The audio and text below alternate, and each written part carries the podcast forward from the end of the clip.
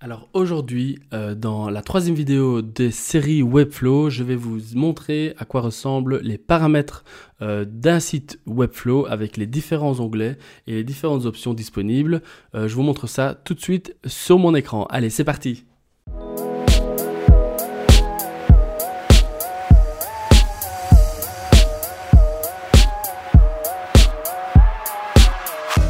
Avant toute chose, si cette vidéo vous plaît, n'hésitez pas à vous abonner à la chaîne, à vous abonner sur Instagram si vous regardez cette vidéo sur AGTV. Si vous êtes sur euh, euh, YouTube à nouveau, euh, appuyez sur la petite cloche, comme ça vous êtes informé de chaque vidéo que j'envoie. J'essaie d'en envoyer 5 par semaine avec du contenu pour le freelance qui parle de business, de web design.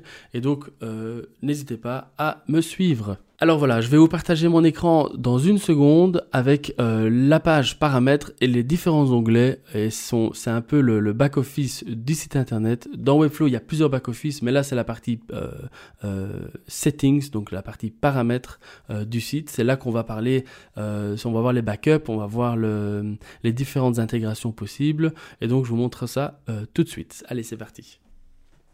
Alors voilà, on se trouve donc sur le tableau de bord et je vais vous montrer euh, la partie paramètres de Webflow et vous, allez tout de suite comprendre. Donc ici, settings, euh, je vais me mettre ici. Euh, donc vous avez différents onglets là et vous avez différents boutons. On va les parcourir un par un et je vais vous donner un petit mot d'explication. Donc le premier ici, c'est transférer le projet à votre client. Donc ça, ça se passe si euh, votre client va gérer de A à Z euh, une fois que le projet est, en ligne. Euh, le, le projet Webflow, donc vous n'allez plus avoir accès au site, vous transférez la totalité du projet vers le client, c'est comme ça que ça se passe, vous appuyez là-dessus, et puis hop, vous suivez les étapes. Deuxième bouton, euh, la poubelle. Donc on met le projet à la poubelle. Dupliquer le projet. Ici, c'est si vous voulez dépublier. Donc si un projet est déjà publié, vous pouvez aussi le dépublier du site, d'internet, je veux dire. Euh, vous pouvez par ce bouton euh, partager le, le lien. Donc il faut activer le lien euh, ici. Et donc c'est un lien que vous allez copier et que vous allez euh, partager sur les forums si vous avez un problème, si vous êtes coincé sur votre projet. Et donc ça va permettre euh, à quelqu'un de regarder et de faire en sorte de vous aider. Vous avez le, la partie designer qu'on a vu ensemble, vous avez la partie editor, euh, c'est la partie du client, donc ça je compte faire une vidéo là-dessus aussi. Vous avez le, le, bouton pour publier ou dépublier euh, les différentes choses, les différents euh, domaines, je veux dire. Et puis on arrive aux onglets. donc le premier c'est le général avec le favicon, le webclip, time zone. vous pouvez protéger le site avec un mot de passe. Vous pouvez euh, le montrer dans la galerie de projet Webflow. Le branding Webflow, vous pouvez l'activer et le désactiver. Euh, voilà les statistiques. Euh, ici, vous allez pouvoir dans le hosting gérer la partie hébergement et vous avez les différents tarifs que propose Webflow qu'il s'agisse de site ou de e-commerce, euh, annuellement ou mensuellement. Euh, vous pouvez euh, donc ajouter ici, j'avais déjà fait une vidéo là-dessus, vous regardez sur la sur la chaîne YouTube. j'avais déjà mis comment ajouter un domaine, comment connecter le domaine. Vous avez aussi la partie des redirections, donc ça c'est quand vous avez des anciens liens que vous, que vous devez faire pointer vers le nouveau euh, pour éviter d'être de perdre de la sa positionnement sur euh, Google. Ici, vous avez quelques optimisations euh, en CSS, HTML. Euh, ici, activer le SSL euh, JavaScript, Minify JavaScript. Ça permet d'optimiser, d'avoir un chargement plus rapide parce que tout est compressé du coup. Euh, alors ici vous avez la partie éditeur, donc là vous pouvez inviter une personne. Euh, vous avez le branding Webflow que vous pouvez euh, enlever. Donc ça c'est pour la partie éditeur, donc c'est quand votre client a accès à votre à son projet. Vous mettez le logo du client là-dessus, ce sera plus sympa que Webflow. ici vous allez pouvoir gérer tout ce qui est facturation.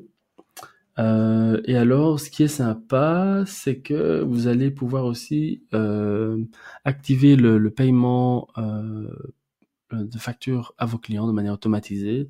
Je l'ai jamais utilisé personnellement, mais apparemment ça a l'air très pratique. Euh, j'ai un autre système de facturation, donc je ne veux pas mélanger les deux. Mais donc ça, si vous voulez commencer avec ça, c'est très très bien.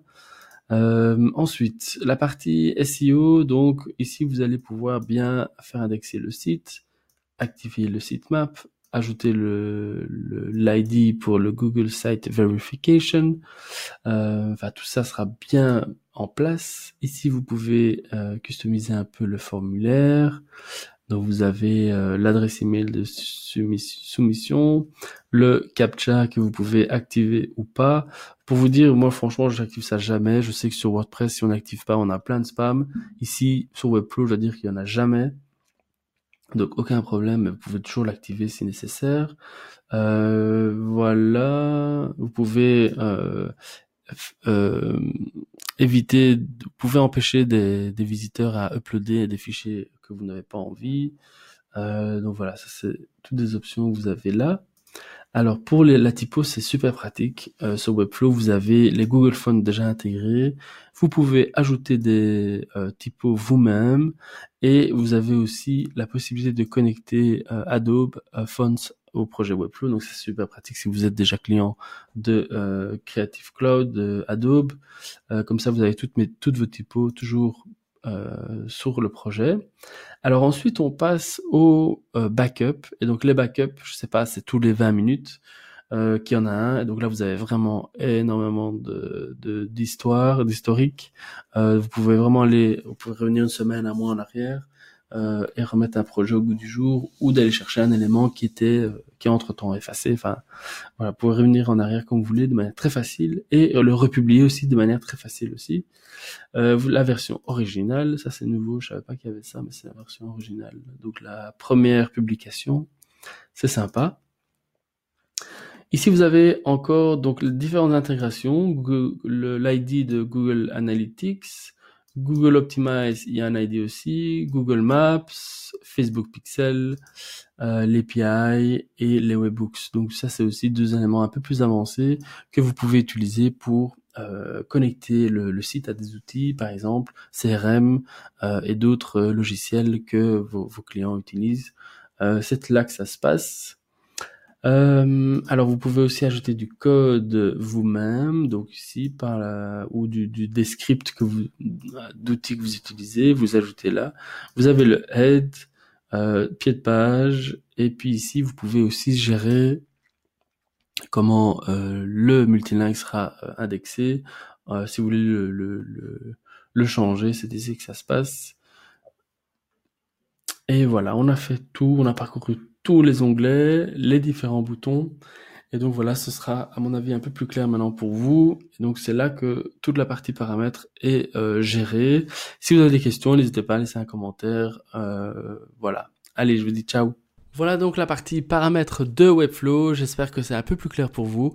Donc si vous ne l'aviez jamais vu, j'espère que maintenant vous avez une vue d'ensemble un peu plus claire.